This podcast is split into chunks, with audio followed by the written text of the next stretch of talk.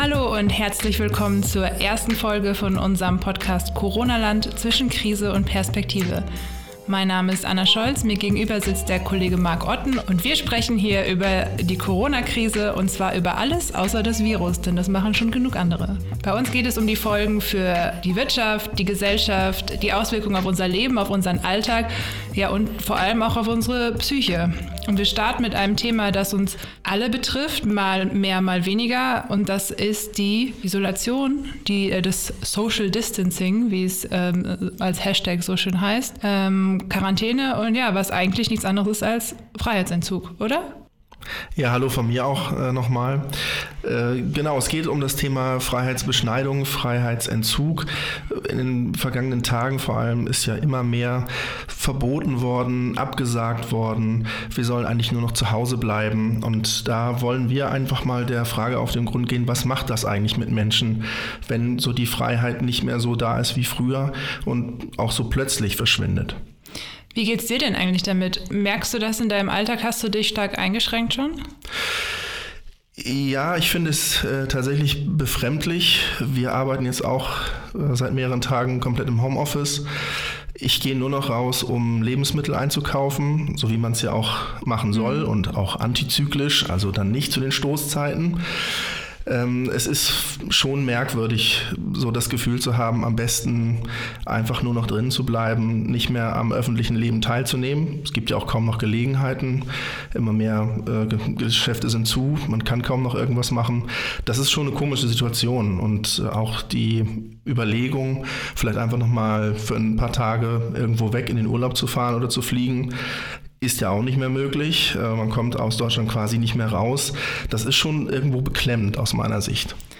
Ja, ich finde es auch ein ganz komisches Gefühl und aber ich glaube, ich habe noch nicht so ganz verstanden, dass es wirklich jetzt auch ein kleiner Dauerzustand wird. Also so vier bis sechs Wochen auf jeden Fall keine Konzerte, kein Kino, keine Bars, keine Restaurants. Also das ist, glaube ich, bei mir noch nicht ganz angekommen, aber so langsam sickert es in den Alltag. Also heute Morgen dachte ich, äh, ich müsste die Hose noch mal zum Schneider bringen und dann, ach Moment, äh, kann ich das überhaupt? So ist der vielleicht auch zu.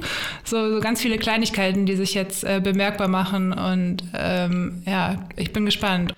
Ja, und ich äh, will auch gar nicht den Miesepeter hier spielen, aber weil du gerade sagtest, vier bis sechs Wochen, das ist natürlich der Stand bisher. Da äh, können, kann man auch davon ausgehen, dass das eventuell noch verlängert wird. Das ist sicherlich auch ein Problem, diese Perspektive, die so unklar ist. Darauf werden wir aber auch noch mit unseren Gesprächspartnern dann noch mal zu sprechen kommen. Ja, toll. Jetzt hast du die Stimmung schon mal so richtig wieder runtergezogen. Deshalb heißt es ja auch zwischen Krise und Perspektive. Ja, okay. Pendeln wir noch gerade noch eher so Richtung Krise persönlich genau. auf jeden Fall. Naja, auf jeden Fall eingesperrt fühle ich mich bisher noch nicht. Wo ich wirklich Bammel habe, wäre dieses Thema Ausgangssperre was ja noch so als große dunkle Wolke da am Horizont schwebt. Die Ansprache von Angela Merkel jetzt am Mittwoch, die habe ich persönlich so interpretiert als so letzte Chance, so. Wenn ihr euch jetzt nicht aufs Sofa setzt, dann ist aber hier Schluss. Also da habe ich, da ich echt Respekt vor, wenn wir gar nicht mehr, nicht mal mehr an die frische Luft dürfen. Ja, und deshalb ist ja diese Maßnahme auch durchaus umstritten, denn äh, so eine Ausgangssperre erzeugt ja hat ja nicht nur den Effekt, dass die Leute im besten Fall oder mehr Leute nicht mehr rausgehen, sondern hat eben auch so einen Effekt von Angst und Panikmache. Und ähm, das sollte man, glaube ich, auch nicht unterschätzen, denn so eine Ansage kann natürlich auch nochmal zu einer richtigen Welle von Hamsterkäufen und von, von eben großer Angst und von noch ganz merkwürdigen Maßnahmen dann irgendwie ja, kann das zur Folge haben, die wir uns noch gar nicht so richtig vorstellen können.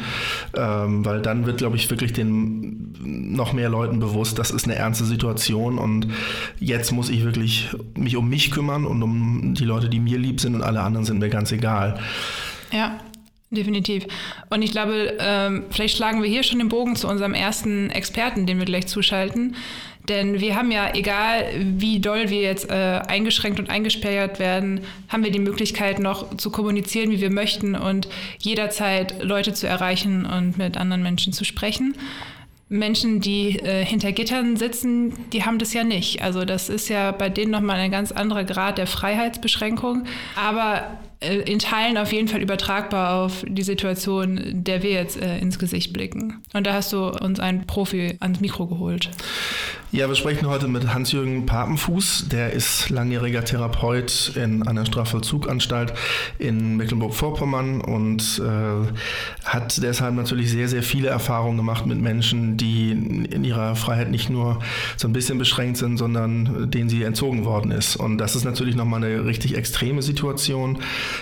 die uns alle erstmal kaum betrifft. Vielleicht in, äh, mit ein bisschen Abstrichen die Menschen, die in Quarantäne sitzen und wirklich in Isolation zwei Wochen ihre Wohnung nicht verlassen dürfen. Alleine die Vorstellung finde ich schon sehr, sehr äh, bedrückend und auch beängstigend. Und ähm, Herr Papenfuß soll uns heute mal ein bisschen erzählen, was er für Erfahrungen gemacht hat, wie sowas auf Menschen wirkt, was das mit Menschen macht und ähm, wie man vielleicht auch aus diesem Lagerkoller dann so ein bisschen wieder rauskommt und dem entfliehen kann. Herr Papenfuß, können Sie vielleicht noch mal kurz noch ein paar Sätze zu sich sagen? Wie lange sind Sie jetzt in Ihrem Beruf tätig und wie lange haben Sie das schon mit Häftlingen als Therapeut zu tun? Ja, ich bin seit 1993 als äh, Psychologe und psychologischer Psychotherapeut im Justizvollzug des Landes Mecklenburg-Vorpommern und dort immer in der JVA so tätig. Okay.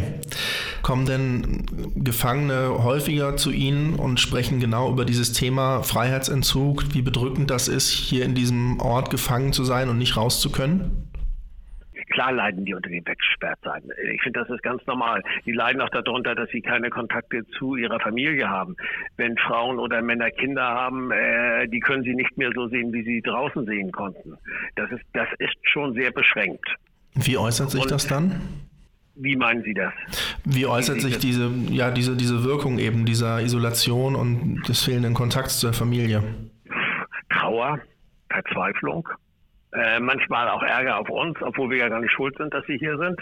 Wir baden das ja nur aus oder wir müssen das verwirklichen, was sie getan haben und was die Gerichte festgelegt haben, dass dass sie eine Strafe, dass sie eine Tat begangen haben, die mit Freiheitsstrafe zu sanktionieren ist ja, das, das sind so Auswirkungen, die, äh, die wir sehen. Aber hm, nee, also das, das, so blühend ist das nicht. Ich weiß nicht, wie es im Augenblick wird. Also äh, wir begeben uns ja jetzt im Augenblick in eine Situation mit Corona, wo wir alle noch nicht wissen und auch im Vollzug noch nicht so genau wissen, wie es weitergeht. Und ähm, hier sehe ich im Augenblick noch nicht so die Probleme bei uns. So als Beispiel, es gibt auch Gefangene, überall in Deutschland, aber natürlich auch in Bützow, die sind zwar noch in Strafe, aber dürfen sich schon im gewissen Rahmen nach draußen begeben. Das haben wir geprüft, ob, ob die gelockert werden können. Manche haben eigenständige Vollzugslockerungen und die Corona-Situation bedingt jetzt, äh, dass wir neu gucken müssen. Das heißt, wenn jemand, der hier in Haft ist und im Prinzip sagen wir am Wochenende raus kann, um zu seiner Familie zu kommen, zu Mutter, Vater, zu Partnerin und Kind, ähm, das wird schwierig, weil wenn er dann wieder zurückkommt, können wir nicht davon ausgehen, dass der Mensch gesund ist. Das heißt, er muss bei uns 14 Tage in Absonderungsquarantäne. Das heißt, derjenige oder diejenige müsste dann in einen Einzelhaftraum und würde 14 Tage nur noch den versorgen können, denn Kontakt haben würde Freistunden auch nur noch einzeln auf dem Freistundenhof verbringen können, weil wir ja nicht wissen, ob die Person infiziert ist.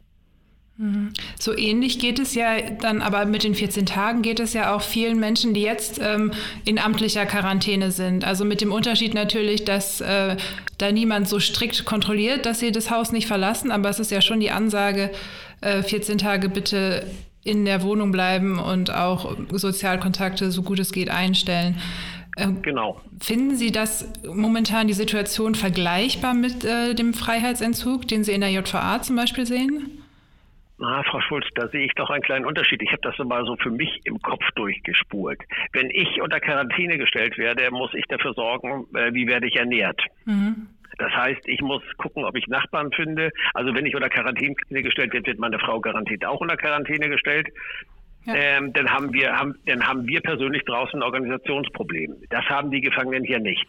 Die werden versorgt. Die bekommen Frühstück, die bekommen Mittagessen, die bekommen Abendbrot, die bekommen ihre Getränke von uns. Das ist alles gewährleistet. Aber die haben keine sozialen Kontakte.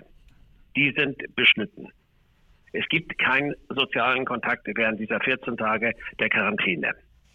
Und ähm, ich glaube, das ist mit das Schlimmste, was wir insgesamt haben. Also ich erlebe das persönlich. Meine Mutter liegt im Altenheim.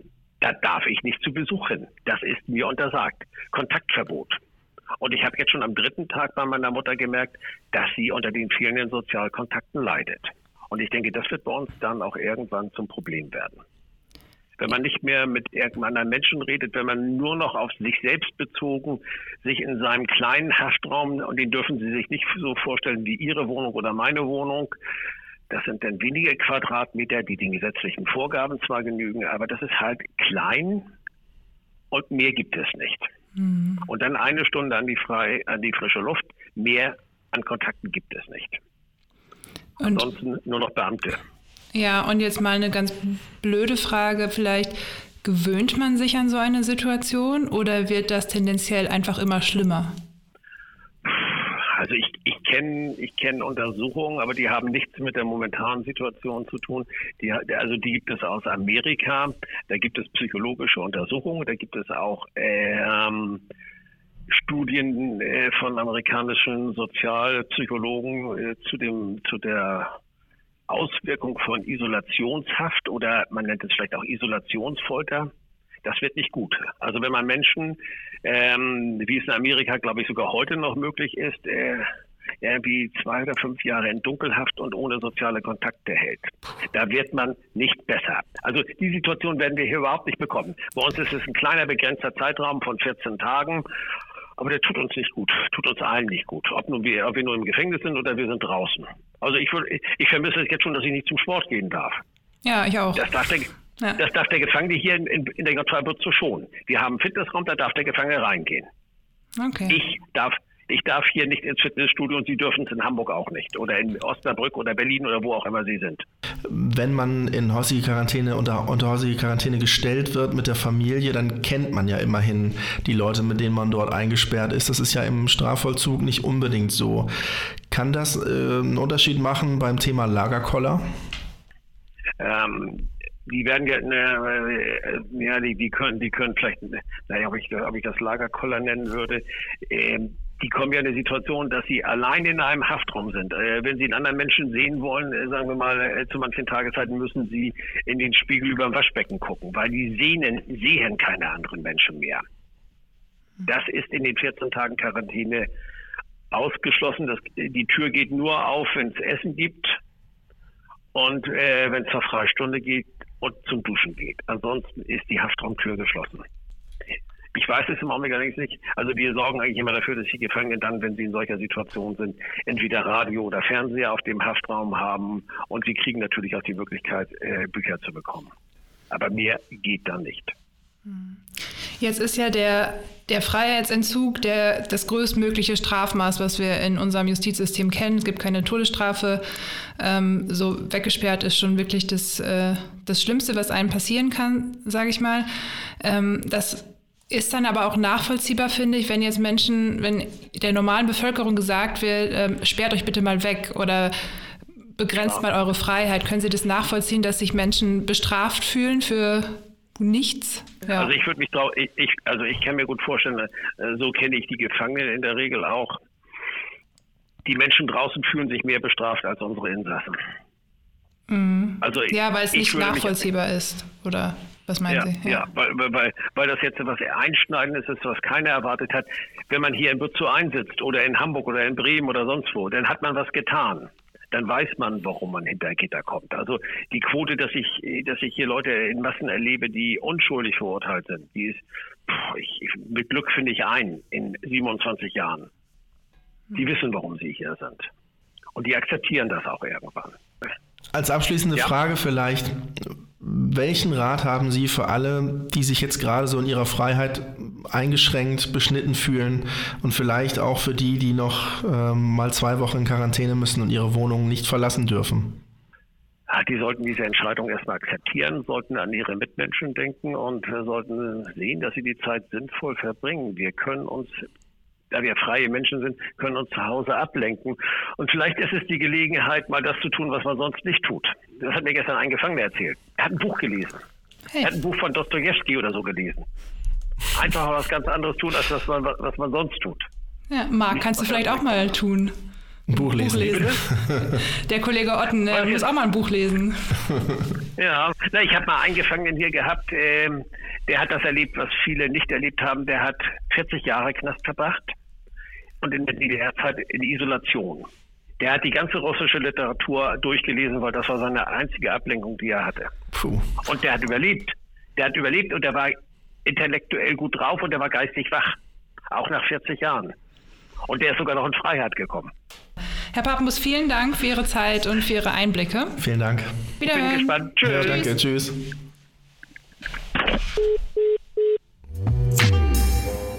So, das war unser ähm, Gefängnisexperte, Herr Papenfuß.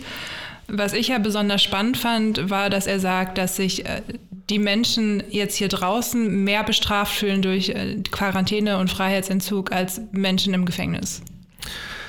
Auf jeden Fall und ähm, erschreckenderweise hat er auch wahrscheinlich recht, denn es gibt eben für die allermeisten hier wenig Verständnis ähm, oder von den allermeisten wenig Verständnis dafür, dass die Situation plötzlich so ist, wie sie ist.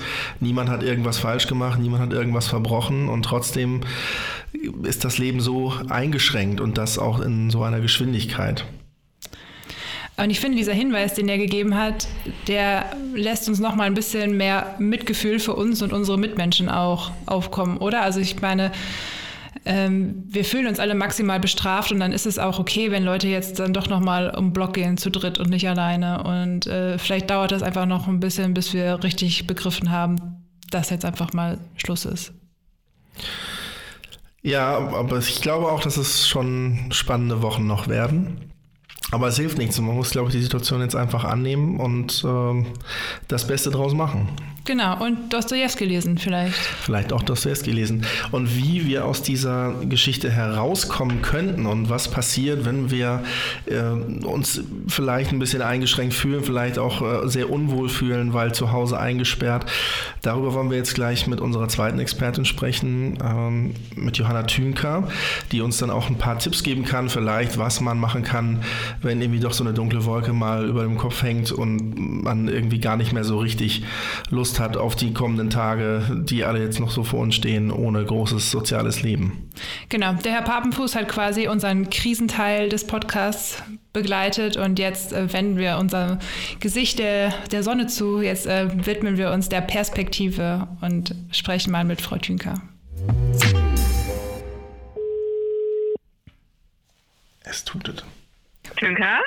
Hallo Frau Thünker, hier ist Marc Otten von der Neuen Osnabrücker Zeitung. Hallo. Frau Tünker, wo erreichen wir Sie denn jetzt gerade? Ähm, ich bin heute zu Hause, weil ich äh, meine Kinder betreuen muss.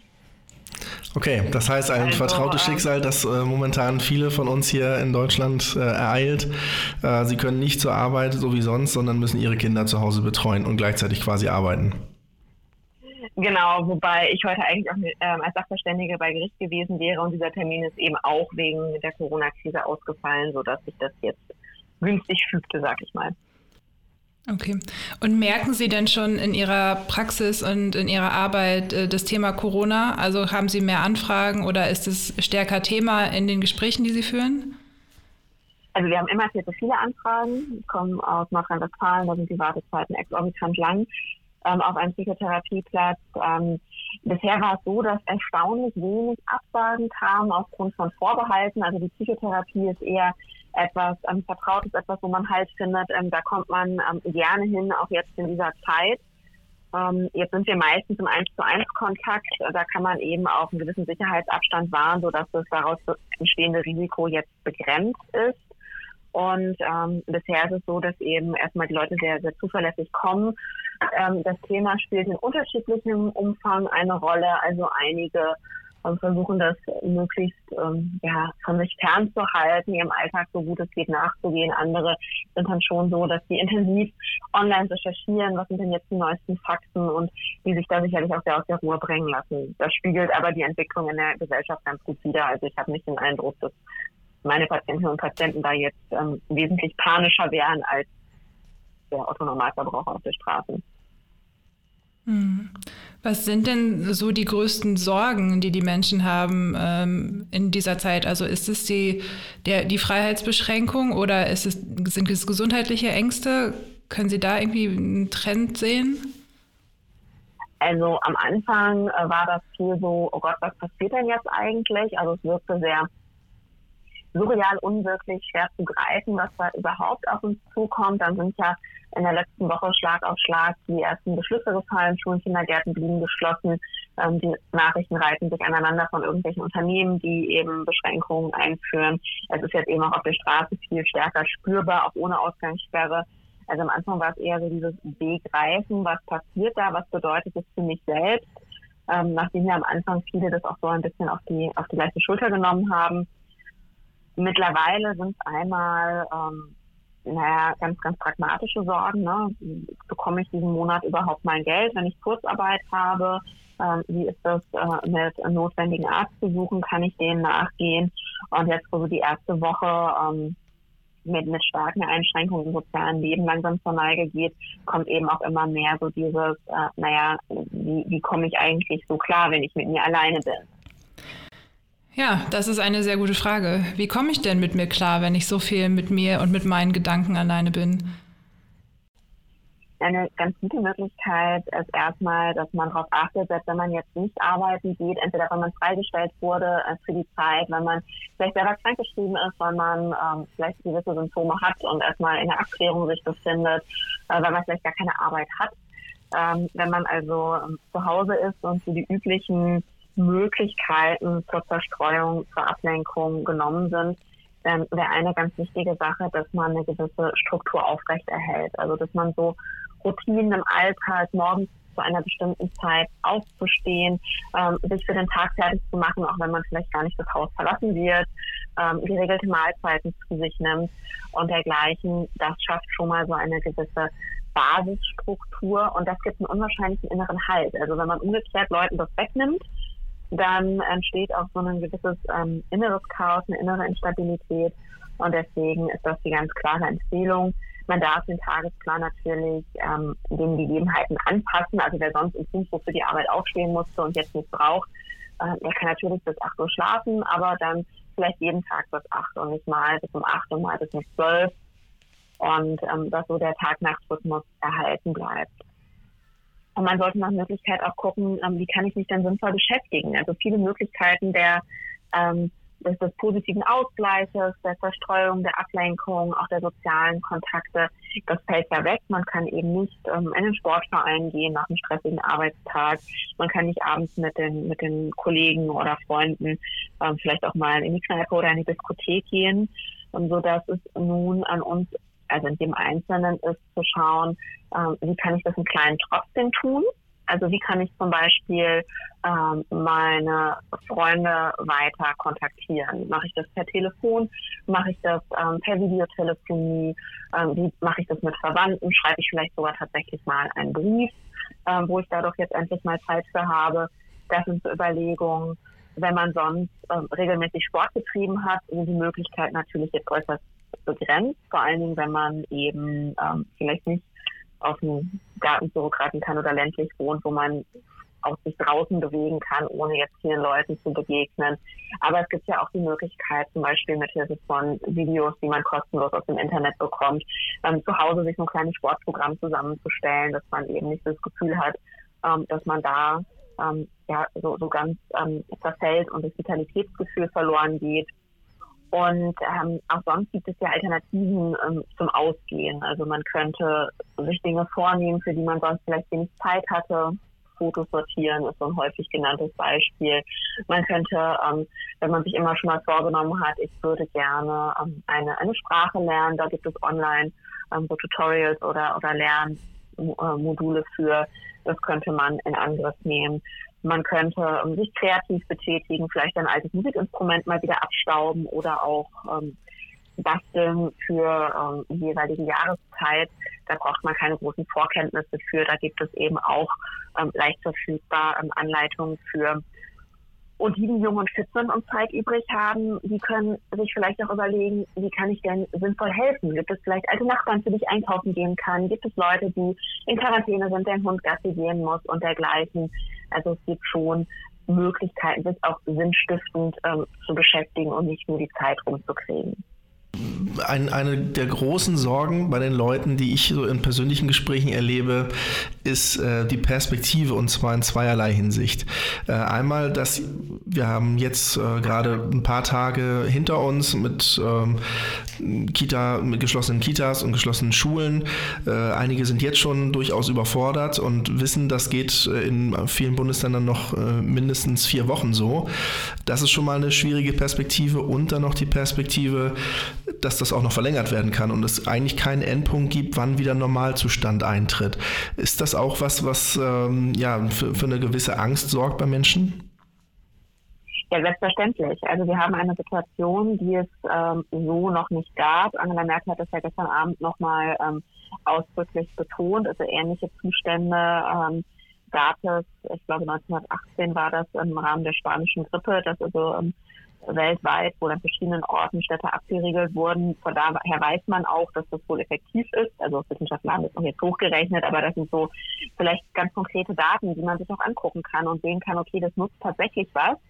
Und damals war es auch so, dass eben nicht unendlich lange diese starken Restriktionen galten, aber dass es eben schon massiv geholfen hat, ähm, so eine schnelle Ausbreitung, wie wir sie jetzt in Italien gesehen haben, oder so ähm, zu reduzieren. Also manchmal hilft es tatsächlich, die Fakten ähm, zu, also zu Rate zu ziehen, ähm, die es gibt, sind aber äh, entweder Hochrechnungen oder alte Erfahrungswerte aus anderen Kontexten. Ansonsten ist mit einer gewissen Unsicherheit umgehen ja unser täglich Brot, also unser täglich Brot in der Psychotherapie, weil viele andere Sorgen, wie zum Beispiel, werde ich früh sterben, und dergleichen lassen sich ja auch nicht eindeutig klären. Also man kann sich Wahrscheinlichkeiten angucken und so weiter. Irgendwann kommt man aber bei solchen Sorgen, wo man eben die Antwort nicht definitiv kennt, ähm, zu dem Punkt, dass man sich fragen muss, okay, ich habe mich jetzt damit beschäftigt, ich weiß, dass die Wahrscheinlichkeit zwischen 20 und 40 Prozent liegt, dass dies und jenes passiert. Ähm, wie viel will ich mich denn weiter damit beschäftigen? Oder ähm, versuche ich irgendwann gezielt solche Gedanken auch ähm, zu beenden. Also man kann sich das vielleicht so vorstellen, wie wenn, äh, wenn man kleine Kinder hat und die immer wieder die gleichen Fragen stellen, so sind ja auch unsere eigenen Gedanken, die kommen immer wieder in den Kopf. Halte ich das noch aus? Was ist, wenn das Wetter schlecht wird? Was ist, wenn wir eine Ausgangssperre bekommen? Was ist, wenn dies und jenes? Ähm, dass man sich irgendwann bewusst macht, okay, wenn ich diese Fragen jetzt noch 100 Mal wiederhole und mir dann noch 100 Mal den Kopf drüber zerbreche, ähm, dann geht es mir damit eher schlecht und dass man eben ganz bewusst sich selber auch sagt, ich kann das gerade nicht ändern. Ich kann es gerade auch nicht wissen. Ähm, ich kann aber versuchen, ähm, das Beste daraus zu machen und so, wie wenn man eben die Gedanken bewusst davon ablenkt und sich auf etwas konzentriert, was man dann eben als, als, als sinnvoll oder ablenkend erlebt. Das finde ich einen ganz spannenden Aspekt, was Sie sagen. Das hatte auch Herr Papenfuß ähm, mitgegeben als ersten Schritt für diese Situation, zu sagen, okay, Akzeptanz. Ähm, es ist jetzt, wie ja. es ist. Und ähm, Sie sagen das ja auch, einfach mal Schritt für Schritt zu den Tag, also jeden Tag zu nehmen und nicht zu sagen, okay, jetzt kann ich irgendwie den Urlaub in fünf Wochen, den habe ich jetzt auch schon irgendwie abgeschrieben und wie furchtbar. Und äh, die Kinder gehen mir jetzt schon auf die Nerven, sondern zu sagen, okay, wir gucken mal, wie wir heute gut rumkriegen und morgen gucken wir dann. Genau, von heute auf morgen, aber auch, auch in den jeweiligen Momenten zu sagen, also ich kann es jetzt gerade nicht ändern und ich konzentriere mich jetzt, was weiß ich, darauf, mit meinem Sohn die Lego-Kiste zu sortieren. Oder äh, jetzt gerade kann ich es nicht ändern, aber ähm, das, das Wetter ist schön und ich gucke, dass ich eine kleine Runde spazieren gehe. Also dass man wirklich ähm, ganz konkret guckt, ähm, was, was kann ich jetzt gerade tun, um mich von den Gedanken abzulenken. Und vielleicht etwas, was ein bisschen Hoffnung macht, wir sammeln ja auch Erfahrungen. Also natürlich, die ersten Tage sind, sind super hart weil äh, man sich halt erstmal dran gewöhnen muss. Und das gilt für, für Menschen mit Kindern, aber das gilt ja zum Beispiel auch für Alleinstehende. Also wenn man jetzt plötzlich den ganzen Tag alleine zu Hause sitzt, wo man sonst vielleicht zum Mittagessen ähm, in, in, zum Imbiss um die Ecke gegangen ist, wo man sonst in der Bibliothek, auf dem Markt, an der Bushaltestelle mit Leuten ins Gespräch gekommen ist, auch dann ist die Umstellung ja sehr, sehr, sehr, sehr schwierig.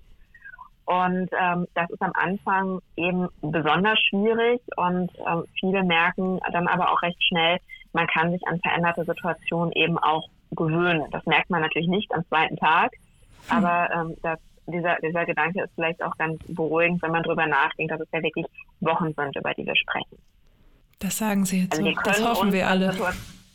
Ja, Wochen werden es auf jeden Fall.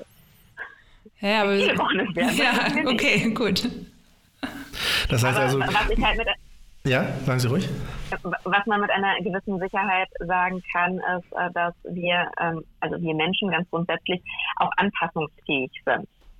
Also mhm. ähm, wir sind es zwar bisher gewohnt, dass vieles so läuft, wie wir es kennen und wie wir es gerne hätten, aber wir sind eben auch in der Lage, uns an veränderte Situationen anzupassen und das, das tun gerade die meisten sehr, sehr fleißig und es spricht ja auch nichts dagegen, dass die meisten damit erfolgreich sein werden. Das heißt also, wenn ich Sie richtig verstanden habe, sind zwei Dinge erstmal wichtig. Akzeptanz der Situation, aber auch so ein bisschen Kontrolle zurückholen, indem man selber aktiv wird und nicht sich einfach dieser Situation so hingibt und ja quasi in diese Opferrolle fällt, sondern einfach sagt, okay, was kann ich denn jetzt trotzdem machen, damit mein Tag hier jetzt gerade mal ein bisschen besser wird? Genau. Und wie kann ich vielleicht auch irgendwie was tun, was ich selber als, als, als sinnhaft erlebe? Das heißt nicht, dass man den ganzen Tag jetzt anderen helfen soll. Ne? Das heißt einfach nur, dass ähm, was, was ich mache, das kann ich am Ende des Tages sagen, okay, das war jetzt für mich so okay. Und dass man auch ein bisschen geduldig mit sich ist, dass man nicht am ersten Tag alles super hinkriegt. Das wäre jetzt meine nächste Frage, denn man kann ja nicht immer stark sein. Das ist ja, glaube ich, gerade für Eltern schwierig, die auch ähm, diese Position gerne einnehmen wollen und keinerlei Schwäche zeigen wollen. Das funktioniert ja nicht immer. Ist das dann äh, auch okay oder vielleicht auch mal wichtig, eben diese, ja, eine Schwäche zu zeigen und auch einfach mal zu sagen, mir reicht jetzt gerade, ich komme hier echt nicht weiter, das macht mich fertig? Äh, natürlich ist es okay, dass Eltern auch ähm, Emotionen haben, dass Eltern auch mal ähm, ärgerlich sind, dass sie auch mal ähm, vielleicht ein bisschen verzweifelt sind. Wichtig für die ähm, Kinder, um die es jetzt ja konkret geht, ist es nicht zu sehen, meine Eltern haben immer alles zu jedem Zeitpunkt perfekt im Griff. Ähm, weil das ist ja auch ein komisches Gefühl für einen selber. Ne? Man, man wächst heran und man erlebt das ganz anders. Wichtig wäre aber grundsätzlich schon, dass, dass, dass wir uns alle grundsätzlich um Handlungsfähigkeit bemühen. Also wenn, wenn Kinder sehen, okay, Mama ist jetzt verzweifelt und die hat vielleicht auch, weiß ich nicht, geweint oder mit Papa drüber gestritten, ob wir jetzt auf den Spielplatz gehen oder nicht, ähm, dann ist es so lange in Ordnung, wie die Kinder dann eben auch erleben können, okay, es gibt aber auch irgendwie eine Klärung. Ne? Mama hat sich jetzt abgeregt, Papa hat sie ihnen angenommen oder Mama ist, weiß nicht, eine Runde um Block gelaufen. Und ähm, jetzt haben wir uns darauf geeinigt, wir gehen nicht auf den Spielplatz, aber wir spielen jetzt, was weiß ich, Mensch, ärgere dich nicht. Also, wenn Kinder erleben, es gibt Schwierigkeiten und die sind lösbar, dann ist das was, wo sie eher dran wachsen. Ähm, wenn sie Eltern längerfristig zusammenbrechen sehen, ähm, dann macht es eher hilflos und das wäre dann auch eher ein Zeitpunkt, wo man gucken sollte, dass man sich ähm, auch, auch Unterstützung sucht als Elternteil. Nun stehen für viele von uns ähm, vermutlich in den kommenden Wochen auch so ein paar Ereignisse an, auf die man sich eigentlich vor Corona lange gefreut hat. Das können Hochzeiten mhm. sein, die jetzt abgesagt worden sind oder Geburtstage, die man nicht so feiern kann wie sonst, Ostern vielleicht auch. Was raten Sie denn den Leuten gerade an diesen Tagen, auf die man sich so gefreut hat, wo dann aber auch irgendwie, wenn der Tag immer näher kommt und dann dann soweit ist und man sagt, ach Mist, heute wäre eigentlich das gewesen. Wie, wie kann man gerade vielleicht aus so einem Tal dann nochmal rauskommen? Äh, Sie haben gerade so Sachen angesprochen, wie, wie, Hochzeiten und dergleichen. Das sind ja Sachen, die in der Regel nachgeholt werden. Geburtstage, zum Beispiel auch runde Geburtstage kann man nachfeiern. Viele andere Dinge kann man auch ähm, nachholen. Und es ist eben nicht die Situation, man selbst ist der Einzige auf der Welt, der jetzt nicht teilhaben kann, sondern die ganze Veranstaltung fällt quasi flach. Und das ist erstmal was, was nochmal einen Unterschied macht zu, nur ich darf jetzt nicht und wo man ja auch andere Betroffene hat. Also man könnte zum Beispiel an dem Tag mit den Leuten, die einem am wichtigsten sind, sich ähm, zum, zum, zur Videokonferenz ähm, verabreden und kann wahlweise in Erinnerung schwelgen, sarkastische Sprüche machen oder sich gegenseitig ein bisschen trösten. Also die Leute, mit denen man diese Zeit verbracht hätte, die sind ja nicht, nicht aus der Welt, die darf man nur persönlich nicht treffen. Und jetzt ist eine Online-Hochzeit ziemlich komisch aber eine, eine Skype-Konferenz mit mehreren, wo jeder vielleicht erzählt, womit er jetzt gerade die Zeit verbringt und was er so treibt, kann ja vielleicht auch ganz witzig sein.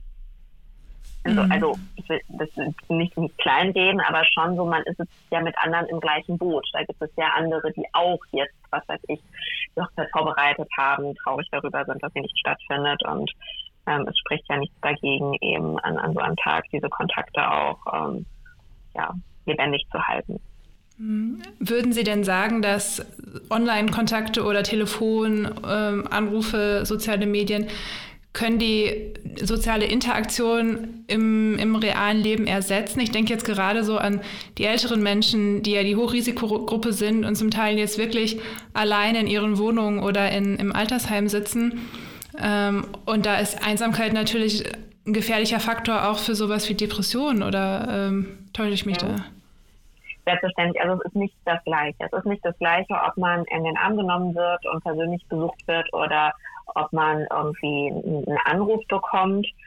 Ähm, da gibt es auch ganz, ganz, ganz rührende Dialoge dann zu, zu Großeltern, die sagen, ihr nehmt mich gar nicht mehr in den Arm und dann sagen die Enkel, ja, das machen wir, weil wir dich lieben. Hm. Also das ist, ist schon ganz, ganz anrührend teilweise.